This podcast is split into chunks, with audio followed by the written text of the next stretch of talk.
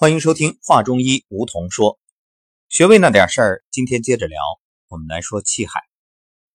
说起气海啊，相信爱看武侠小说的朋友一定非常的熟悉。呃，我们熟悉的当然不是气海，而是丹田。那至于我们上古养生之道的各位同修，更不必说。对，收功结丹，气沉丹田。这些话语在课堂上早已耳熟能详。那么，丹田是什么？丹田的概念呢？原本是道教内丹派修炼精气神的术语，现在呢已经被各派气功广为引用。那么，无论是上丹田、中丹田、下丹田的说法，还是五丹田的说法，实际上啊，练功的时候，除了特殊情况之外，一般我们所讲的一手丹田，其实啊都是默认下丹田。下丹田在哪儿呢？就是身体前正中线上，肚脐正中下一点五寸。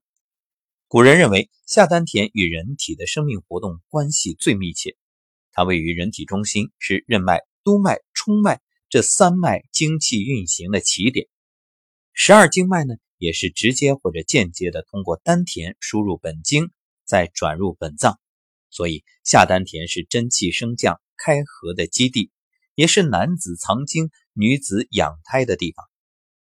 难经认为，下丹田是性命之祖、生气之源、五脏六腑之本、十二经脉之根、阴阳之会、呼吸之门、水火交汇之乡。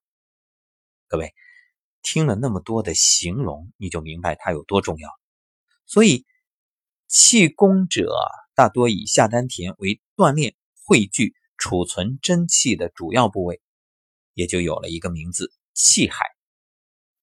说起来，大家都知道，人活一口气，这气啊，绝不只是我们所说的呼吸，不是空气、氧气，而是指我们人体的真气，包括元气、宗气，还有营气、卫气等等等等。那么其中，元气发源于肾，藏于丹田，借三焦之道周流全身，推动五脏六腑的功能。人体强弱、生死存亡，全赖丹田元气盛衰。所以养生者都非常重视保养丹田的元气。丹田的元气充实旺盛，就可以调动人体潜力，使真气在全身循环运行。一手丹田就可以调节阴阳，沟通心肾。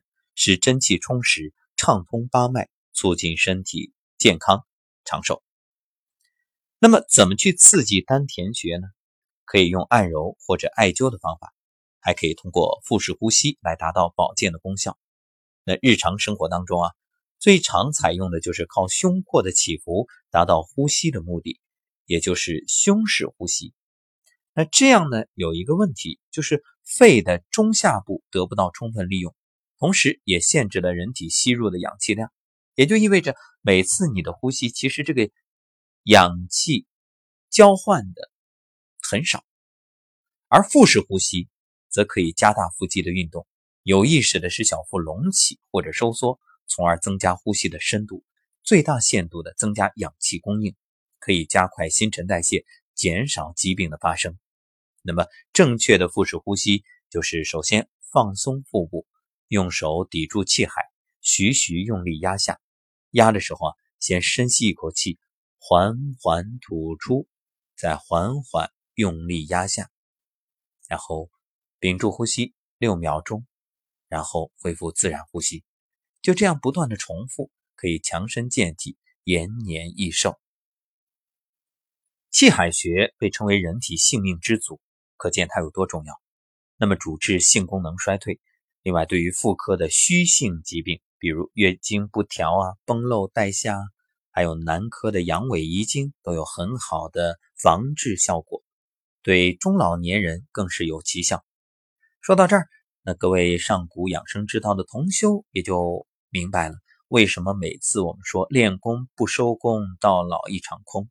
无论是站混元桩，还是走太极养生步，亦或颤抖功，练完了都别忘了。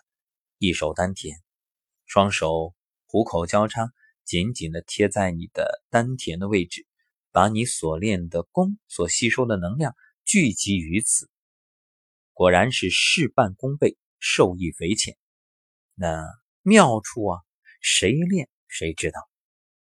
好，感谢各位收听，我们下期节目再会。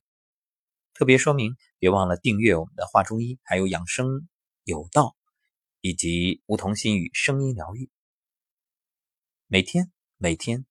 每天了解多一点，每天健康多一点。